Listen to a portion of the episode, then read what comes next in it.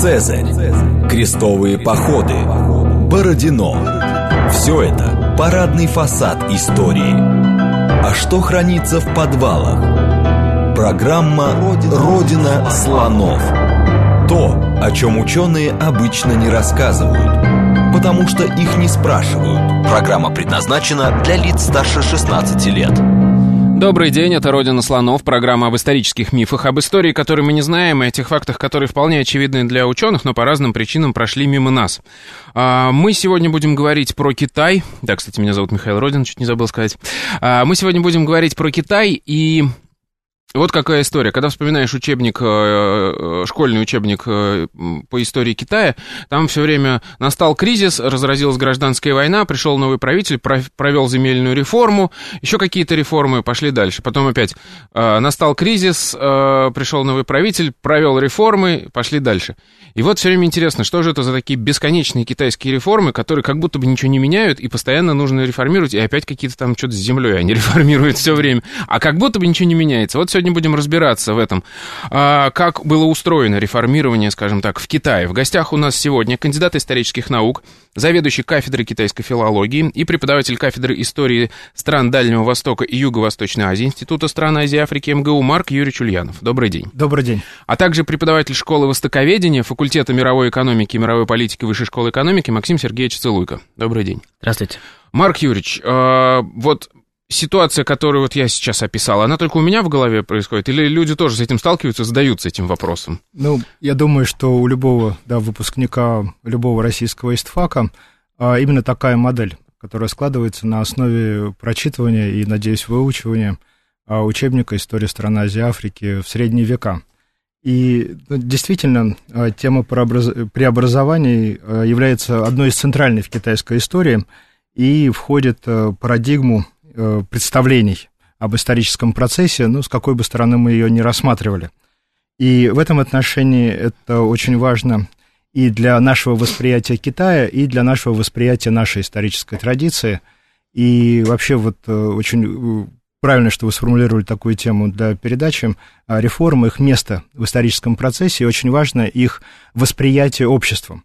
То есть сейчас, э, э, наверное, говоря о Китае, было бы и России в этом отношении, ну, о Китае в первую очередь, безусловно, говорить именно об их восприятии и место в историографической традиции.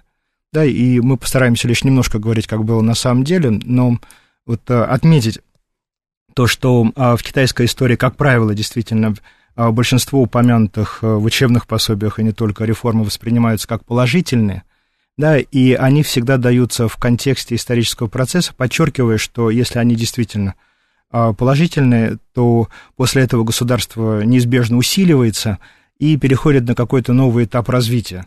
Да, и в этом отношении действительно выстраивается такая линеечка от э, периода Чунцю, в первую очередь, э, и такой историографический, в основном, безусловно, образ э, реформатора из царства Ци Гуанчжуна, это седьмой век до нашей эры, чьи реформы привели к тому, что его правитель становится первым гегемоном да, а, в всей Восточной Азии.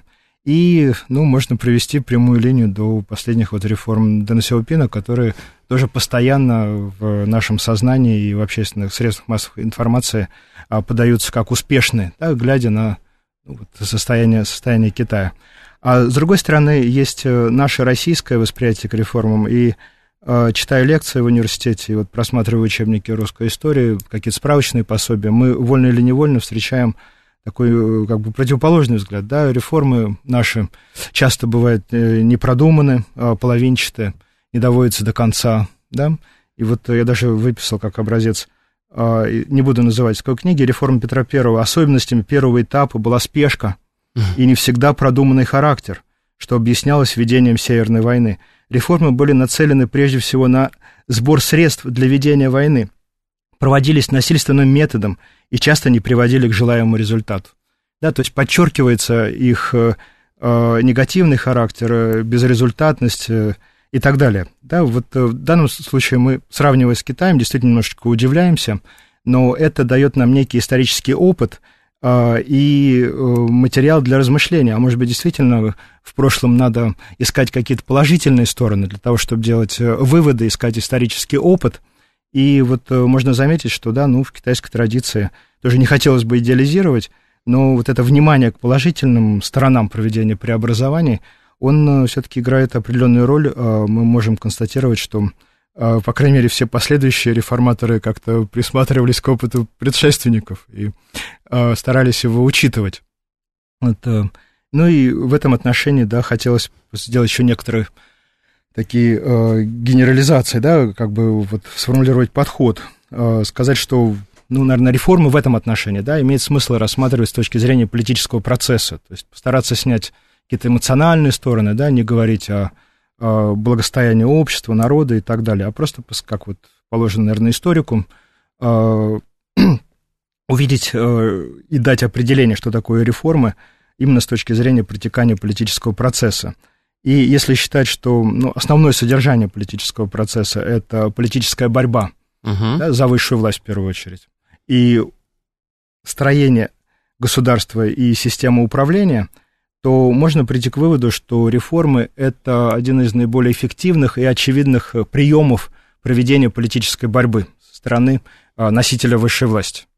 Да, и вот э, когда мы так формулируем наши подходы, мы уже можем поместить их в исторический контекст и рассматривать как раз э, сообщения источников э, самых разных, да, и опираясь на теоретические знания и практический опыт, тоже делать какие-то выводы и наблюдения. То есть э, здесь вот еще раз подчеркну, реформа – это инструмент политической борьбы. Да? И угу. если, э, собственно, мы говорим сейчас о древности, о средних веках, э, сообщений источников, хотя их много, но они краткие да, и отрывистые, это помогает как бы увидеть контекст и ну, подумать, какие были предпосылки этих преобразований, для чего они приводились, проводились, каким результатом провели. Хорошо, а если, да. вот вы упомянули седьмой век, а, давайте уже, наверное, переходить к фактуре. А когда мы первый раз в источниках сталкиваемся с реформами, с какими проблемами столкнулся правитель и как их решал? Ну вот здесь тоже мы, когда с Максимом Сергеевичем часто беседовали, думали, все-таки решили, что нужно говорить, разделять два вида преобразований. Да? Такие преобразования системные, которые идентифицируются или отождествляются с тем или иным историческим деятелем и преобразования, которые известны в источниках в той или иной области. Поэтому вот прежде чем ответить на ваш вопрос, я замечу, что мы можем выделить такую последовательность реформ. Да, если а, реформы в сфере управления, в сфере экономики, а, в широком смысле в сфере культуры и военной реформы.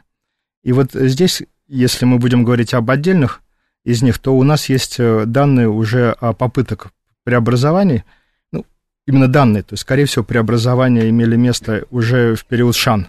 Угу. Да, историографическая традиция об этом почти умалчивает, но по сопоставлению всех видов источников мы видим, что в правлении последних шанских правителей Уи и Десиня, это уже XI век до нашей эры, были предприняты попытки, как минимум, э, реформирования управления государством и э, смены э, попытка внедрить представителей бюрократии, которые не были бы связаны с с аристократическими, да, наследственными родами, аристократическими кругами.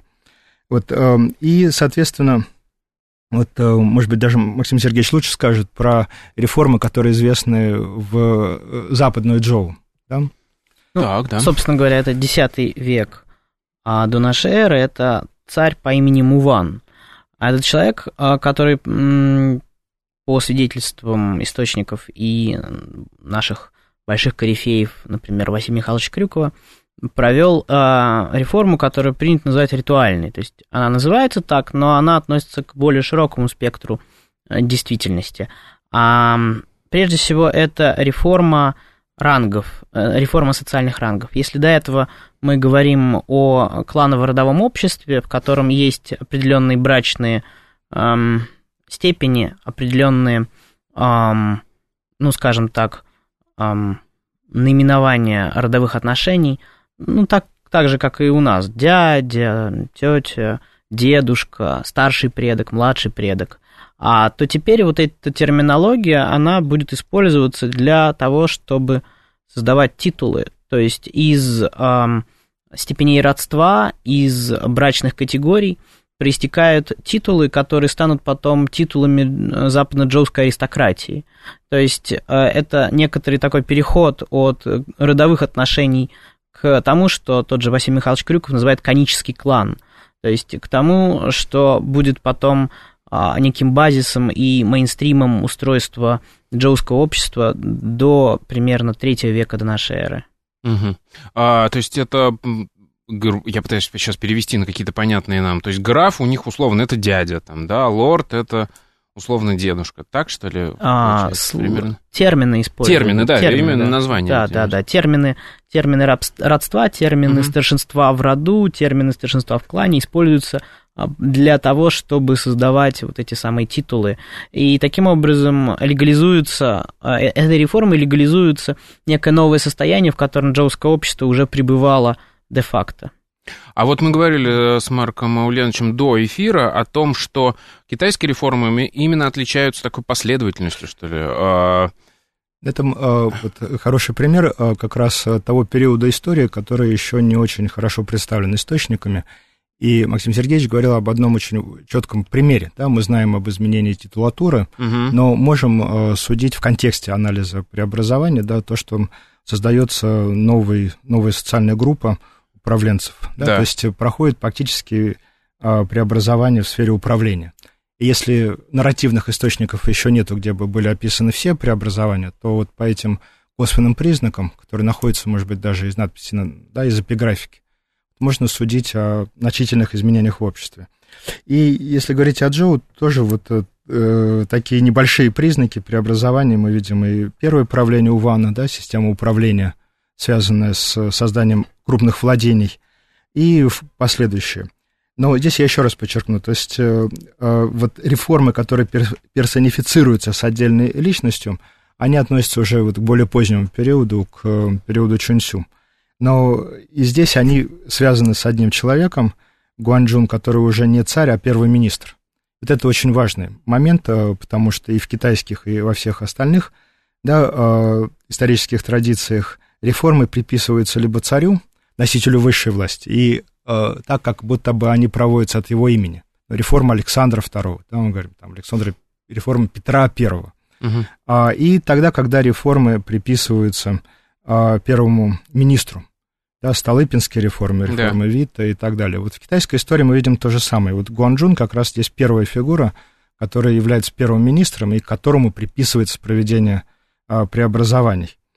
И э, сам по себе это достаточно любопытный феномен, потому что э, когда реформа проводится от имени правителя, есть определенная историческая ситуация, но последствия очень э, опасны для своего правителя, потому что реформы призваны затронуть интересы большого количества людей, разрываются компромиссы, договоренности, и весь негатив, который накапливается в обществе, он напрямую устремляется правителю. Да? Угу. И для харизмы правителя, для его авторитета это может быть очень сильным ударом и часто приводит к его преждевременной гибели. А когда есть первый министр, он весь негатив берет на себя, и его можно да, назначить, его можно снять, его можно подправлять. Но в любом случае, а, с точки зрения истории, здесь уже какая-то историческая психология, а, очень сложно, наверное, решиться, вот, стать реформатором при царе, да, понимаю, что да, сделаешь расстрельная получается пользу, да, для государства, но потомки не оценят, а неприятность в том, что еще и историки не оценят, да, потому что они тоже будут его ругать и, и дискредитировать.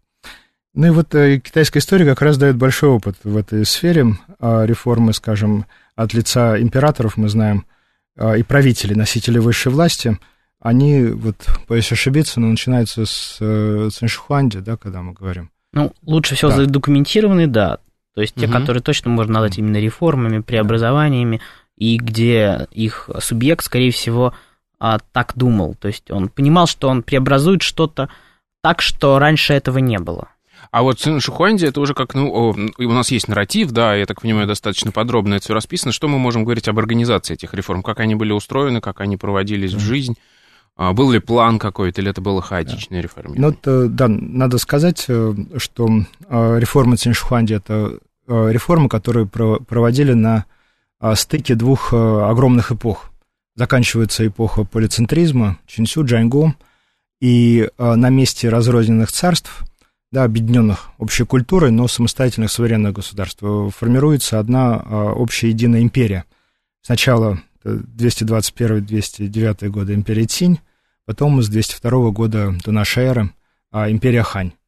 Да, и в этом отношении а, Циншихуанди действительно первый император, от имени которого проводятся реформы, но его реформы продолжают э, целую серию преобразований, характерных именно для царства Цинь.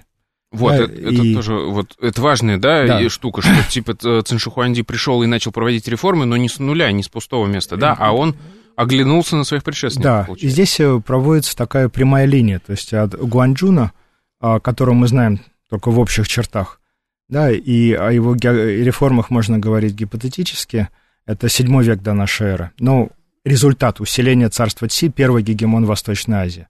А следующее, это уже действительно царство Цинь, и э, преддалё... не очень далекий предшественник, собственно, Циншухуанди, э, реформатор, как раз министр, да, Шаньян, угу. который э, был первым министром при прадедушке, наверное, да, или дедушке. Сяогун, это 361-338 до нашей эры, а Циншухуанди в 246 году начал править, так что там много времени прошло между ними. И вот это удивительно для меня. Смотрите, мы когда говорим про европейскую да. историю, у нас приходит новый правитель, и новая гребенка гребет по-новому. А здесь они продолжают дело предшественников. Как это возможно, во-первых? Во-первых. А во-вторых, давайте, ну, мне кажется, надо разобраться да. в содержании этих реформ. К чему э, стремились, да? И почему так долго да. проводили в жизнь, там, столетиями, получается? Ну, прежде всего, здесь нужно сказать о том, что предпосылки реформ накапливались столетиями. Во-первых, нужно понимать, что реформа Шаньяна – это четвертый век до нашей эры, середина IV века до нашей эры, а это эпоха Джаньго, эпоха сражающихся царств, и это и его, ее середина. Эпоха Джаньго начинается где-то в середине V века до нашей эры, значит, 450-е годы. А, старые группы силы и власти, силу и власть теряют, и начинается то состояние, которое китайскими современниками описывается словом, понятием луань, смута. Угу. И вот многие э, трактаты, тексты, реформаторы, неудавшиеся, и удавшийся наш реформатор Шаньян, они атак, атакуют смуту. Они пытаются на место смуты привнести порядок. Ну, так, по крайней мере, написано в источниках. Значит, что за предпосылки? А, приходит Железный век, начинается разделение труда гораздо более глубокое, чем было, начинается урбанизация, а, увеличивается интенсивность торговли, торговых связей, а люди начинают менять свое место жительства, а они оставляют то, что принято, чем принято было заниматься их предками, земледелие, например, а, и начинают изменять свое занятие и изменять свое место жительства. Это с одной стороны. С другой стороны, аристократия изменяется. То есть а количество земель, пригодных для того, чтобы раздавать аристократические владения, истощилось, и теперь в отсутствии правила майората образуется огромное количество а, младших сыновей и внуков, которые а, имеют наследие, культурное, грамоту, умеют стрелять из лука, есть на количество, но не имеют наследства. И образуется огромный кадровый резерв для тех людей, которые готовы им воспользоваться. И они пользуются им для того, чтобы проводить перевороты, создавать собственные царства и так далее. Династии правителей Ци э, и Дзинь теряют власть. То есть это время резких изменений. И царство Цинь в этот момент а, переживает предыдущий период по сравнению со всеми остальными. То есть а, у всех закончилось, а вот царство Тинь еще было. Угу. Вот царство Тинь в этот момент завоевывает новые земли себе а, на стыке рек Вэйхэ и Хуанхэ у ослабевшего и распавшегося царства Дзинь и у его наследника царства Вэй и получает новые земли и переносит в них столицу. Это происходит э, к 385 году до нашей эры. Предшественник Сяогуна, его отец, Сяогун – это тот правитель, при котором прошли реформы Шаньяна. Его предшественник Сяньгун переносит столицу в новые земли, а, опирается на новую знать, и э, он концентрирует тот ресурс властный и экономический, который поможет его сыну в проведении этих реформ совместно с Шаньяном.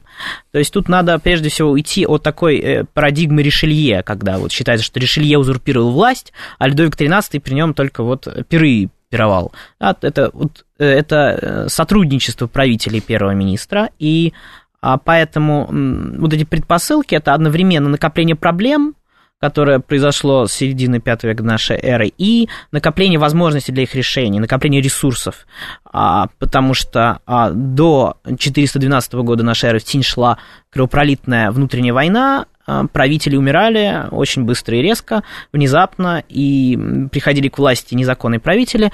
В результате многие претенденты на власть и побочные рода были уничтожены. Сианьгун и Сяогун были единственные, кто могли претендовать на власть. Их власть была стабильной, и аристократии не, не было чего им возразить. В результате вот это вот накопление этого политического авторитета и ресурса, в результате накопления этих новых земель, а, они смогли осуществить эти реформы э, Шаньяна, которые заключались, в общем-то, тоже в легализации сложившегося положения. Вот этих вот э, обезземеленных аристократов переводят в статус бюрократов, в статус чиновников. А, на их основе создают управление, которое а, происходит на основе законов, а не родовых норм и традиций, на основе писанных законов, писанных правил. А, аристократ, он за правителя сражается, чтобы правитель дал ему титул и землю, а чиновник за зарплату. Угу. И это расширяет возможности государственного контроля над населением. Население делится на определенные специальной группы коллективной ответственности, которые в традиционном переводе называются пятки, то есть от слова пять и десят, десятки. Угу. Коллективной ответственности взаимного доносительства. А население должно платить налоги, за это получает ранги знатности. Теперь а, система знатности распространяется не только на аристократию, но на все население. Если у тебя есть ранг знатности, то это как социальная привилегия. Если ты совершил преступление, ты можешь зачесть свой ранг знатности, и ты его лишишься, но, тебе не, но тебя не накажут, не отрубят там пятку, не, не выдадут тебе палок и так далее и тому подобное. То есть это система э, социально-политического обмена так, так, статусов. Значит, э, ранги знатности, система, система рангов знатности соответствует системе должностей. То есть это вот как полковник и командир полка, это две разные вещи. Угу. Полковник это ранг знатности, ну условно, да, а командир полка это должность. И образуется, с одной стороны, централизованная бюрократия, а с другой стороны, образуется некая система, которая позволяет контролировать и мотивировать, что очень важно, все население. Реформа Шаньяна хорошо задокументирована, у нас есть э, как минимум два источника больших. А, то есть это Самотянь, его исторические записки, и Шан Цзюньшу, книга правителя области Шан, как минимум часть из которой, э, скорее всего, принадлежит Перу, ну, не Перу кисти, самого Шаньяна. И там очень много внимания уделяется мотивации воинов. То есть как мотивировать людей к войне и земледелию. Они получают ранги знатности за свои успехи в войне и земледелии. И вот это вот основа реформ Шаньяна. А, только мне кажется, что это немножко, вот не зря вы Петра Первого упомянули, у меня теперь детерминировали да. меня, я теперь про него постоянно да. думаю. Это как будто бы похоже немножко на Петровские вот эти преобразования, стабилю о рангах, вот как, какими-то такими вещами, ну, когда мы берем старую местническую такую еще систему заскорузлую и переводим ее в бюрократическое ну, русло более эффективно. Да, близкая эпоха, такой перелом, переход на новое качество общества. И очень важно сама идея этих преобразований, его последствия, потому что реформы надо проводить. И вот э, Восточная Азия имеет несколько крупных государств, кроме Цинь. Цинь как раз одной в то время еще не самое сильное, мы не знаем, каким оно будет. Но рядом огромное царство Вэй на Великой равнине, где огромный аграрный очаг, и царство Чу, которое уже присоединило половину Китая. Но там реформы не проводятся, там сохраняется старая архаическая система социальных связей угу. и система управления. И вот э, важная мысль, и почему в традиции сохраняется именно опыт реформ Шаньяна, заключается в том, что... Да, как раз хотел сказать, это да, надо же обозначить, что это том... одно из многих царств. Да, угу. безусловно. И реформаторы, отдельные законы предпринимались во всех царствах. Это естественный э, способ существования, функционирования государства. Но здесь это были именно серия последовательность законов, которые привели к конкретным результатам. И уже очень э, быстро царство Цинь начинает увеличиваться, усиливаться – и в близкой исторической перспективе становится первой империей. То есть, грубо говоря, да. это те реформы, которые запомнились, потому что они стали эффективными, и именно поэтому потом их продолжали. И, и стали основой опыта всех дальнейших реформ. Отлично. Да. Вот, собственно, угу. после новостей мы вернемся и поговорим о продолжении бесконечных китайских реформ. реформ. Программа «Родина слонов». То, о чем ученые обычно не рассказывают, потому что их не спрашивают – Еще раз добрый день, это «Родина слонов», меня зовут Михаил Родин, в гостях у нас сегодня Марк Юрьевич Ульянов и Максим Сергеевич Целуйко, мы говорим о так называемых, как я их назвал, бесконечных китайских реформах. И вот мы говорили еще об эпохе воюющих царств, ну то есть это у нас раздробленность, и в одном из царств провели реформу. А, Шаньян это сделал, когда взял и вот этих безземельных младших сыновей аристократов перевел как бы в разряд бюрократии, да, и создалась такая структура, как я говорю, немножко похожая эта реформа на Петровские преобразования. Ну и, казалось бы, на этом все должно было закончиться, но нет, в Китае все интереснее. Через 110 лет приходит к власти Циншихуанди, который объединяет первый раз вообще в империю все китайские государства, и что же он делает? Он продолжает эти реформы, да? А как это было? Ну, можно говорить с 227 года. Ну, вряд ли Тиньшихуанди думал, что он продолжает реформу Шаньяна, угу. потому что Тиньшихуанди решал свою задачу. У него была проблема, он занимался созданием империи, и вот у него была проблема не унифицированности способов управления, потому как, скажем, а, завоеванные к тому моменту Учу земли не управлялись чиновничьим аппаратом, они управлялись с помощью э, той самой системы пожалований, уделов и аристократической знати. А, но значительная группа людей, которые поддерживала Циншуханди, которые дали ему власть в 246 и 238 годах до нашей эры, это были вот эти чувства, которые а, выходцы из этого царства. И возникает вопрос, как так унифицировать эти земли? А они, соответственно, не имели отношения к той аристократии, которая там управляла? Имели, в том-то а. и проблема. Угу. В том-то и проблема. Они имели, и это была их сила, это был их ресурс. А унификация, в конечном счете, этот ресурс уничтожала.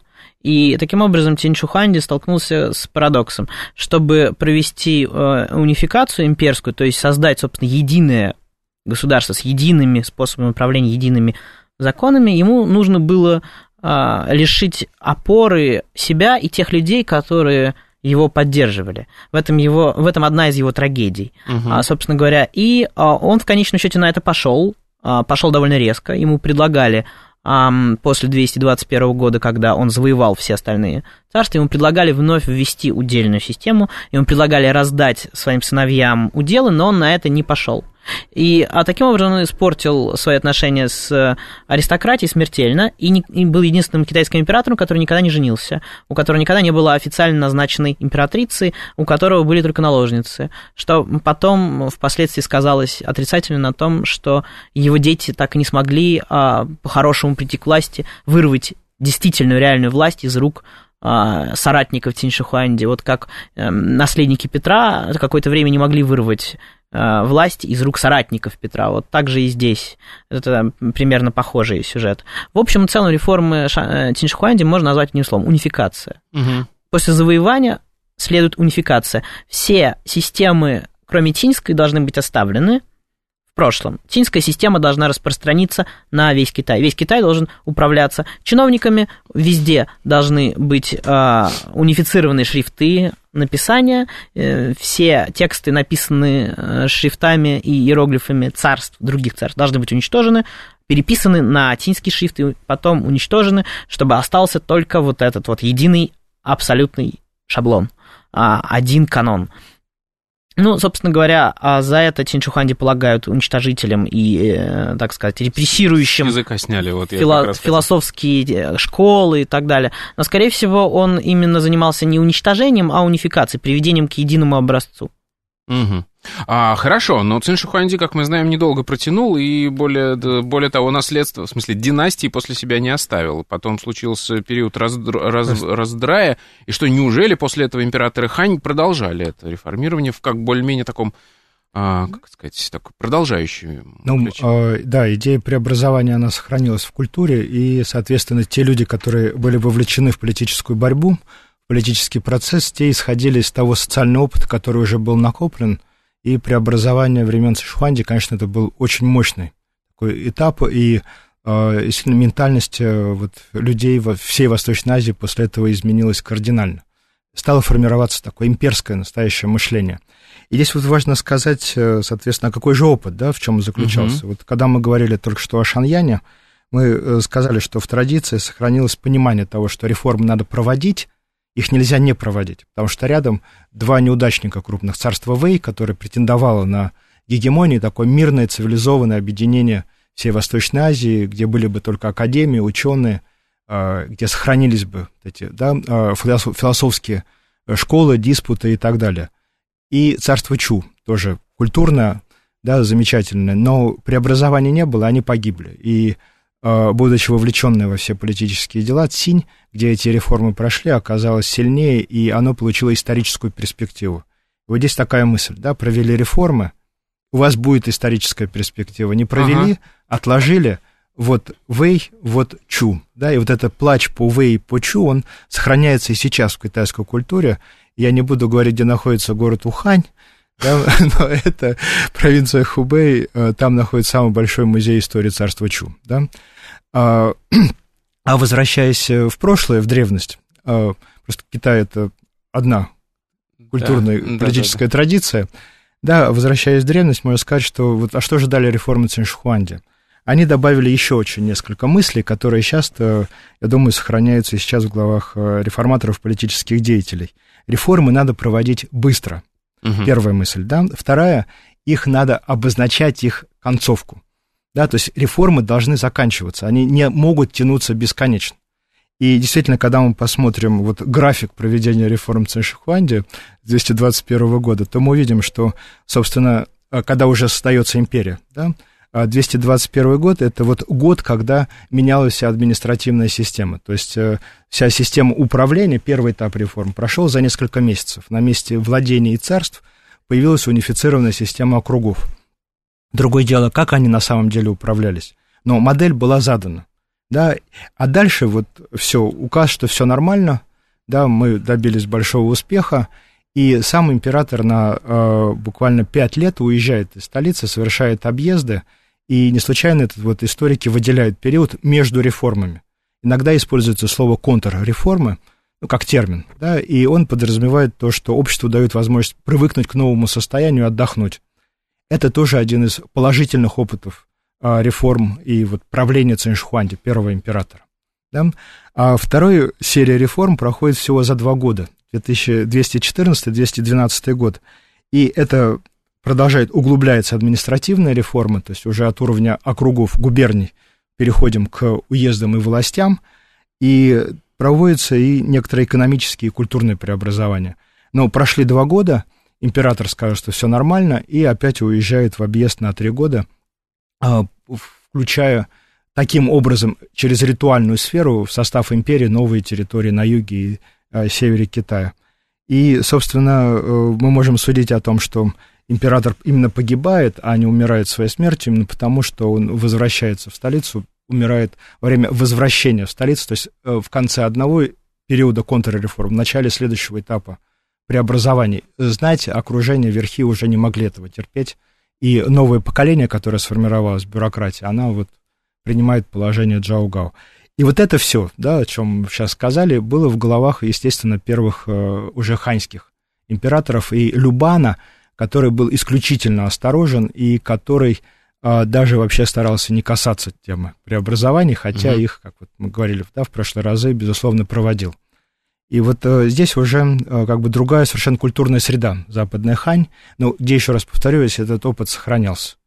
И вот когда мы говорим про западную Хань, здесь интересная аберрация тоже есть в историческом сознании. Э, все положительные стороны приписываются императору Уди, который правил да. на стыке второго и первого веков.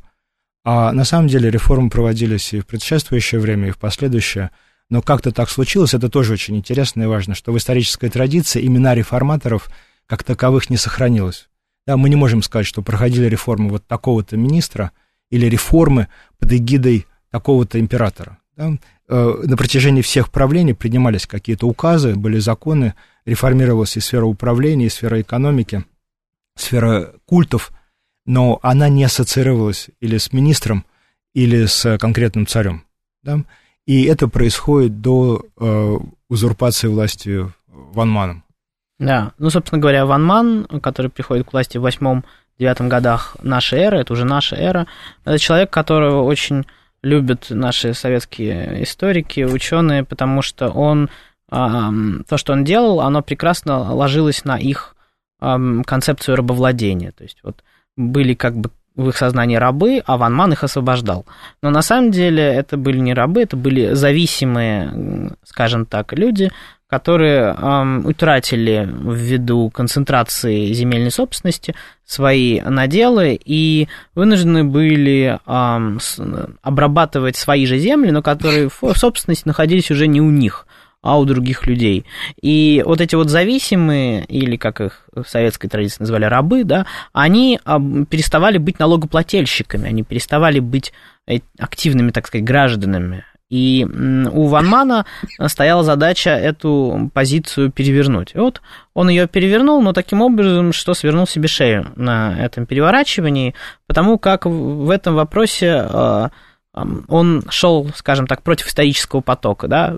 История эм, шла к средним векам, к латифундиям, к крупной земельной собственности, к поместной системе. Вот. Ван Ман хотел, э, с одной стороны, сохранить, сохранить древность, с другой стороны, его можно уподобить там, греческим реформаторам, эллинским, там, Салону угу. или даже Драконту. Вот по строгости это Драконт, а по э, разумности, наверное, где-то, то есть вот по благородству начинаний, вот это салон, но как бы он не разделил их, и поэтому вышло как вышло, он был убит и династию свою не основал. Ну, его судьба немного похожа на судьбу Тиньшуханди, только Тиньшуханди был более успешен. Он сам убит не был, он все-таки, я имею в виду, он не был убит вследствие войны против него. Ван Ман, против Ван Мана шла война, и он ее проиграл. Ну, смотрите, здесь я вижу немножко все-таки, и понятно, что это не может быть одной и той же реформы, да, растянутой на там, сколько получается, там, на 400 лет, а, но как будто бы, тем не менее, это все равно реформа управления, да, или реформа общественного устройства. И если раньше мы говорили про Циншихуанди, это про, скажем так, борьбу с аристократической верхушкой управления этими территориями, то здесь это как бы нижняя часть, да, вот этой пирамиды общества. Там ну, он, они борются. Во, правильно? Во многом, да, это касается перестройки социальной структуры общества, и особенно в сфере внимания реформатора те слои, которые вовлечены в систему управления. Угу. И здесь э, вот важная идея заключается в том, что э, как проводить реформы. Вот Циншуанди приводил комплексные реформы. Они касались всех этих э, четырех сфер управления, экономики, культов, культуры и военной сферы. И это для общества большое потрясение. Общество не может быстро привыкнуть к тому, что оно быстро должно из одного состояния перейти в другое. Общество очень консервативно, да, оно придерживается уклада жизни определенно. И вот на протяжении всей западной Хани, а это третий века, с третьего по первый век до нашей эры, а, императоры касались преобразований, они, учитывая этот опыт и помня о последствиях, не брали на себя вот э, такого глобального реформирования, да, и если проводили реформы только в частных э, отдельных аспектах, и вот э, у всех осталось на памяти попытки преобразования императора Дзинди, скажем, да, четвертого, который заменил ну, во владениях своих сыновей, да, это породило сразу мятеж Семиванов, и это осталось в историографии. Mm-hmm. То есть попытка комплексного изменения территориально-административного деления способов управления приводит к крупной гражданской войне фактически. А вот э, опыт Ван Мана это как раз опыт э, такой достаточно абстрактный, когда сначала есть идея mm-hmm. перестройки всего государства, и когда очень успешному политическому деятелю касается, что вот все, что было негативно, уже было в прошлом, а он сможет сделать э, все успешно до конца. И вот здесь как раз э, опыт э, Ван Мана, который остался потом в памяти исторической, да, говорится о том, что когда мы объявляем реформы, нужно декларировать очень конкретные результаты и стараться избегать каких-то идеальных задач и идеальных целей. Если мы скажем, что мы при этом поколении построим коммунизм, то мы проиграем. Да? Но если мы скажем, что мы сделаем эффективное управление и вот между губернией и волостью сделаем еще уезд, то, скорее всего, мы выиграем, потому что общество это поддержит, это будет понятно, да, нужно а, еще... И вот а, здесь как раз опыт Ван Мана, он и говорит о том, что нельзя сразу ставить задачу перестройку всего ради каких-то идеальных задач, создания идеально управляемого государства. Нужно быть последовательным, но постепенным. И вот Ван Ман как раз он проводит э, серию реформ, но они заключаются одна в административной, э, полностью переключить на бюрократическое управление на всех уровнях государства. Это абсолютно невозможно. Не в то время, может быть, и очень длительное время и в будущем. А второе – это экономические преобразования, а, изменить э, все торговые отношения, ввести новые номинации монет, да, от самых больших до самых мелких, то есть изменить вот экономическую повседневную жизнь общества. Ну, еще, конечно, природные действия, природные бедствия, которые добавились, которые усложнили ситуацию. Вот, э, и надо сказать, что при Восточной Хань, следующее после гибели Ван Мана и вот э, реставрации власти Родолю, э, повторилось то же самое, что было и при Западной Хань. Ни один император и его окружение не брал на себя вот ответственность от своего лица проводить реформы. Да, и также не, не появилось и таких вот в историографической традиции, по крайней мере, министры, которые вот проводили бы комплексные преобразования. Это мы уже видим э, в начале Средневековья. То есть, получается, опыт Ван Мана, э, пусть и отрицательный, но все же опыт, э, как бы он настолько всех напугал, что ну, в том числе это, да, потому что э, после этого мы видим в источниках описание дискуссий при дворе, да, когда правитель, прежде чем принять решение, и, может быть, вместо того, чтобы принять решение, он организовывает, собирает при Академии Ханлинь, да, то есть ученых мужей, которым дает слово высказать свои мнения по поводу направлений преобразования. Вот. Потому что в китайской истории э, в преобразованиях системы управления сохранялось э, до конца Средневековья и нового времени две парадигмы фактически. Да, это делить э, все территории на уделы наследственные и давать их в пожизненное и наследственное пользование – а, своим родственникам, да, ну, создавая новую такой, аристократию, да, упрощенно говоря. Совершенно угу. точно. Или э, делить э, все на административно-территориальные единицы и назначать чиновников, которые замкнуты на двор, на министерство, и э, оперировать через них. То, что называется и, модерное государство. Да, и государство, угу. вот китайская история, она чередовалась. И на протяжении всего Средневековья, подходя к этому, мы видим попытки и того направления, и другого. Угу. И вот э, анализируя эту ситуацию, можно сделать такое наблюдение, что здесь очень важно действительно учитывать э, характер э, высшей власти в Китае, то, что империя сменяется периодом раздробленности, да, и каждая новая империя правит новая династия.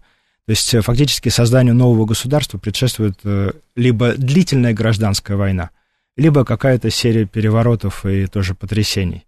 И вот здесь можно такую закономерность вывести, что если гражданская война длится достаточно долго и система управления разрушена, угу. то мудрый правитель, вот э, западно-дзинский Самоян, 265 год нашей эры уже, да, император Уди, он э, поделит на уделы, потому что он, э, завоевав власть как военачальник и придя к власти насильственным путем, у него нет времени создавать административно-территориальные единицы.